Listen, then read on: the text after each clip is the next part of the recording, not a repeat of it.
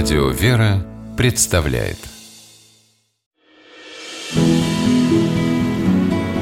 Имена, имена милосердие. Теплый воздух майского полудня в городе Царицыне звенел заливистым смехом юных гимназисток, высыпавших на улицу из большого двухэтажного каменного дома на Скорбящинской площади. Сегодня в гимназии было последнее занятие. Учебный год закончен. Можно убрать портфель в шкаф, достать скакалку, сачок для бабочек, надеть легкое платье и на несколько месяцев забыть о гимназической форме.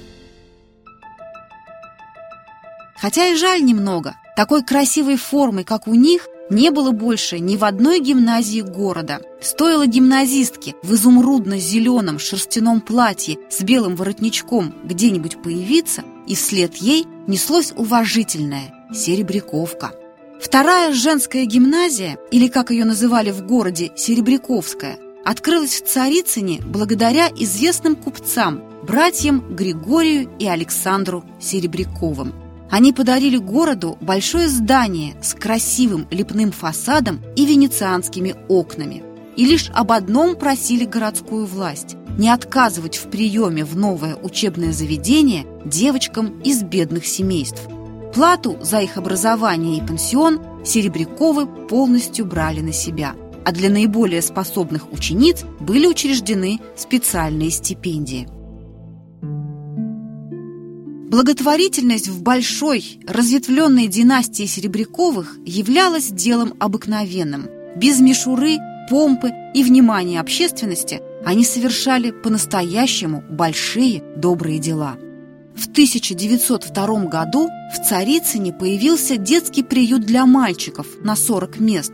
Казалось бы, не так уж и много, но Серебряковы, а именно они на собственные средства открыли этот приют – подошли к решению проблемы с необычайной дальновидностью.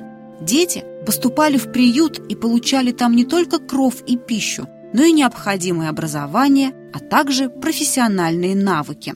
А встав на ноги, бывшие сироты обретали родителей. Серебряковы брали ребят на воспитание к себе в семью, чтобы на их место в приют могли прийти другие. Почти всех усыновляли, давая свою фамилию. Дети попавшие к Серебряковым, получали блестящее образование в лучших вузах России и обеспечивались солидными банковскими вкладами.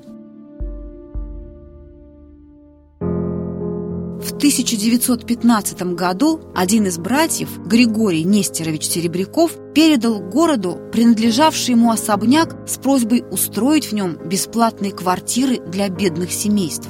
Расходы и дальнейшее содержание дома купец целиком брал на себя. Таким образом, от прозябания на улицах или в сырых подвалах были избавлены более 50 семей, в том числе с маленькими детьми. Серебряковы были постоянными жертвователями Царицынского Александра Невского собора. Поддерживали они и небольшие приходские церкви, и не дожидались, пока их попросят о пожертвовании, а каждый большой праздник лично объезжали городские храмы. О Серебряковых говорили, они благотворят от души. Наверное, так оно и было, раз память об их добрых делах живет до сих пор. Имена, имена милосердие.